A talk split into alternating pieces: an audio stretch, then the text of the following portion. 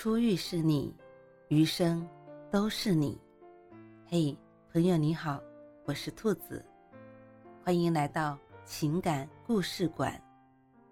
在这寂静的夜里，愿兔子的声音能够陪伴你，温暖你。兔子与你在一起。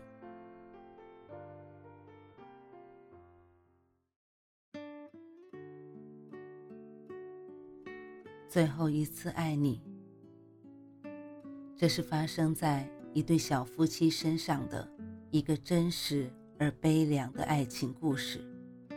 他原本是一家油漆店的小老板，与妻子结婚三年，有一个可爱的女儿，日子过得很幸福。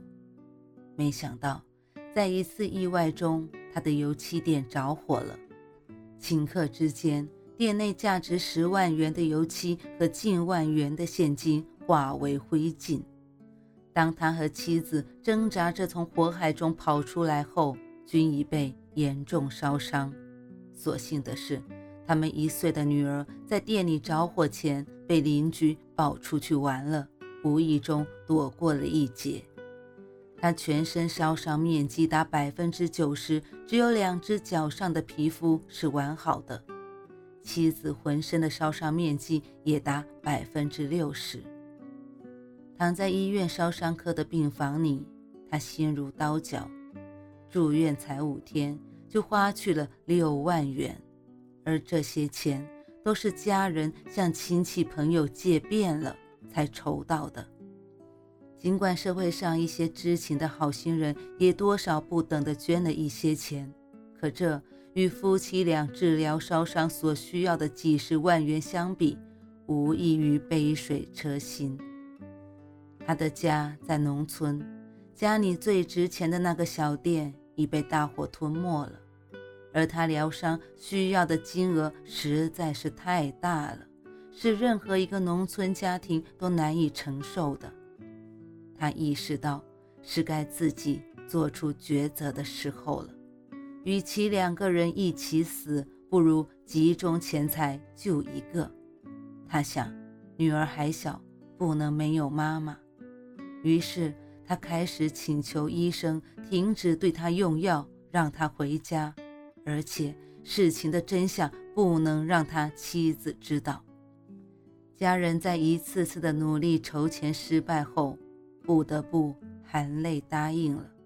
医生。也流下了无奈的眼泪。就这样，年轻的他突然要面对死亡，要永远离开他深爱的妻子和女儿，他感到于心不忍，但又毫无办法。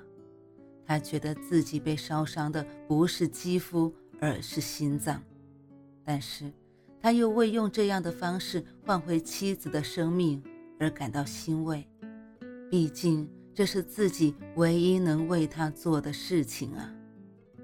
临走之前，他向家人和医院提了最后一个要求，希望能再见自己的妻子一面，再触摸她一下，就一下。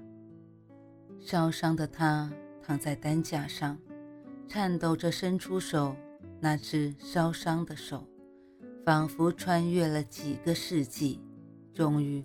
放到妻子同样伤病的腿上，咫尺天涯，这感人而又揪心的一幕，让在场的人不忍看下去。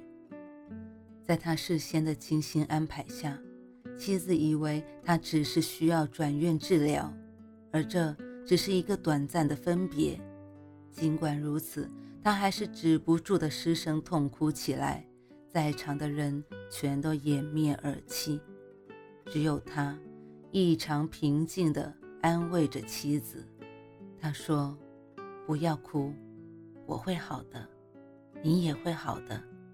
等我们都好了，再去开店过日子。”他的哭泣是在离开医院回家的那一刻开始的，一路上，泪水就着血水。淋湿的整个枕头。四天后，他匆匆而去，年仅二十八岁。他的妻子仍在医院接受着治疗，她现在仍然不知道丈夫已经去世，而以为他正在好转之中。她仍然期待着与他重新开始新生活的那一天。